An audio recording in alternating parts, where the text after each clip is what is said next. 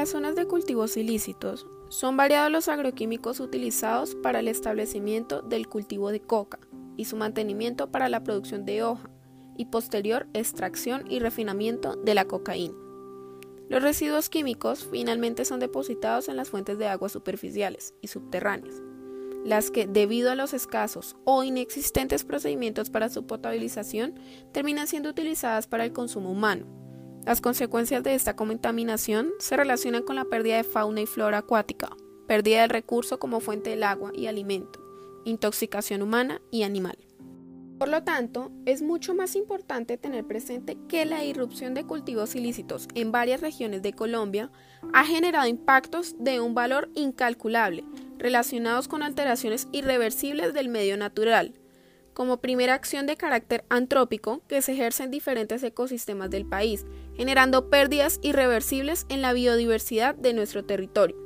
Igualmente, los cultivos ilícitos han generado impactos negativos en la economía tradicional, procesos migratorios e incremento de los fenómenos de la violencia, ya que se han constituido en la fuente de financiación de diversos y numerosos grupos armados ilegales, transgrediendo en muchos casos la población de campesinos e indígenas frente a procesos fuertes de colonización e intervención de estos en esta actividad. Es necesario determinar las etapas secuenciales del proceso de cultivo ilícito, para poder dimensionar el impacto negativo que la producción de drogas ilícitas ejerce sobre el medio natural, social y económico del país.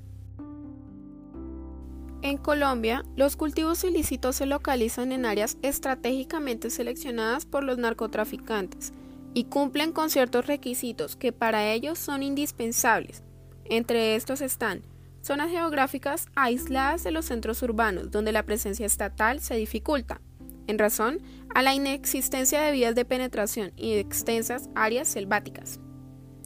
Presencia de abundantes cuerpos de agua que permiten su utilización en el proceso y la eliminación de los desechos. Por otro lado, la presencia de ríos navegables facilita la introducción de sustancias químicas mediante contrabando abierto procedente de países vecinos, la eliminación de desechos y la salida de grandes volúmenes de producto terminado.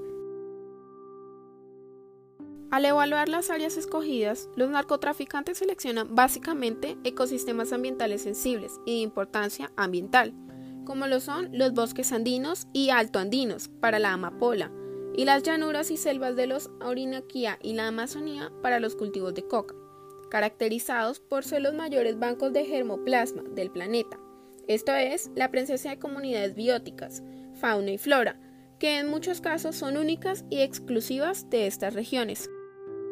La primera acción para la implementación de un cultivo consiste en la deforestación de la flora nativa, en la mayoría de los casos bosques primarios, donde nunca había existido actividad humana.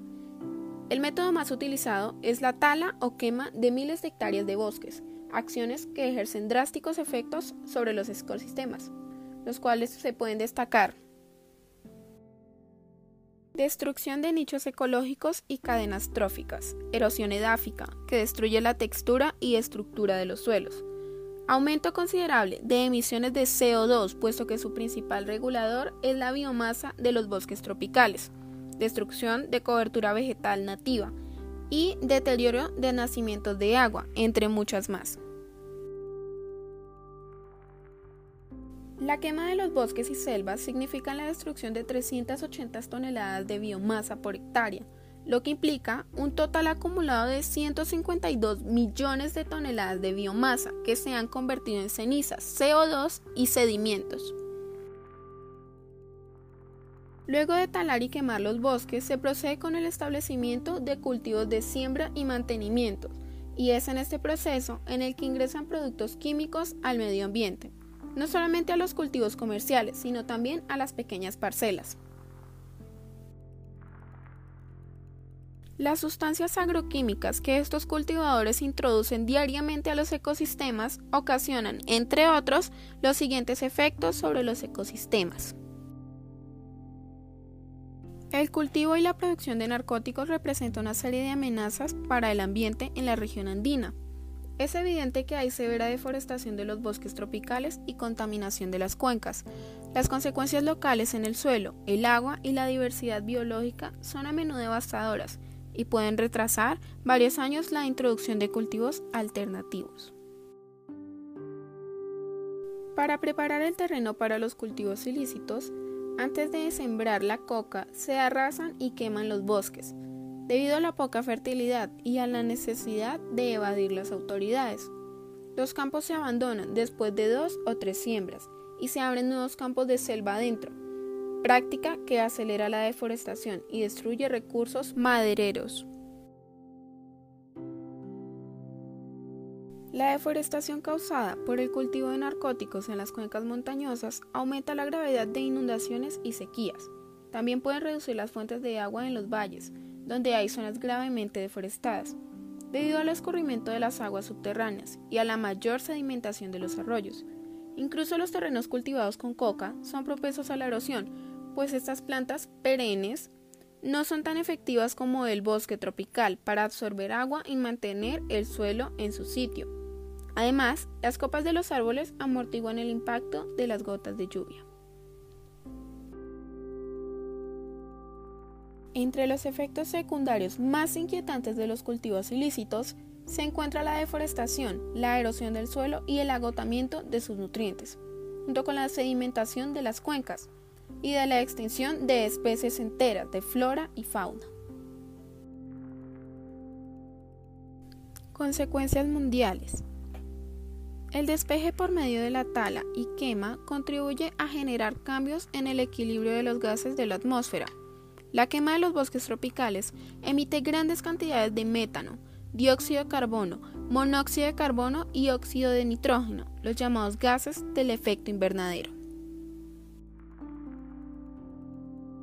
La conservación de las especies de plantas tropicales es importante para garantizar la salud y productividad de los recursos alimenticios futuros. El mundo depende esencialmente de 20 especies de plantas como fuente primaria de alimentación, y muchas de ellas provienen de genotipos de origen tropical. La extensión y biodiversidad biológica de los bosques tropicales también son fundamentales para el desarrollo de los nuevos productos farmacéuticos, uno de cada seis productos farmacéuticos disponibles por prescripción médica tienen materias primas de origen tropical. La práctica de cultivos ilícitos ha permeado los estilos de vida de personas y regiones.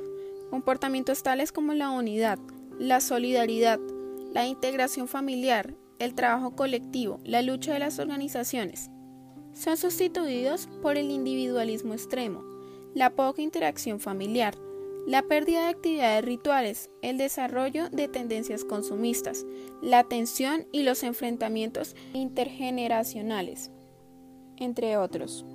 En estas tierras de nadie se crecen mes a mes comportamientos de dinero fácil, rebusque, homicidios, prostitución y violencia. La fragmentación de esas sociedades locales reforzada por la heterogeneidad etnocultural de los inmigrantes y por la inestabilidad de los poderes propios de la movilidad geográfica y social, traen como consecuencia la conformación de grupos al margen de la ley, que mantienen en parte el control social de estas regiones. No obstante, la presencia de actores organizados de la violencia es ambivalente, por un lado, promueven de alguna manera formas de organización y de solidaridad bajo direccionamiento, pero por otro, impiden cualquier brote de organización cuando es civil y autónoma. Atacan al Estado, pero intentan ejercer funciones que son de índole estatal, como las de policía y justicia.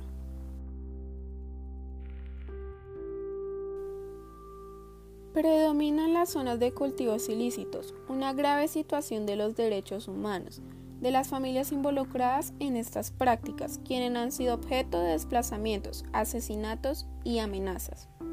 Los problemas sociales derivados del desplazamiento por lo general convergen en acciones de protesta exigiendo ayuda, protección y cambios de la vida cotidiana de los lugares de albergue por la presencia de constantes confrontamientos entre subversivos grupos de autodefensa y fuerza pública. Incertidumbre, zozobra, desaliento, desamparo, vulnerabilidad y miedo. Son sensaciones que debilitan la reconstrucción de los pueblos y el sentido de pertenencia a los mismos.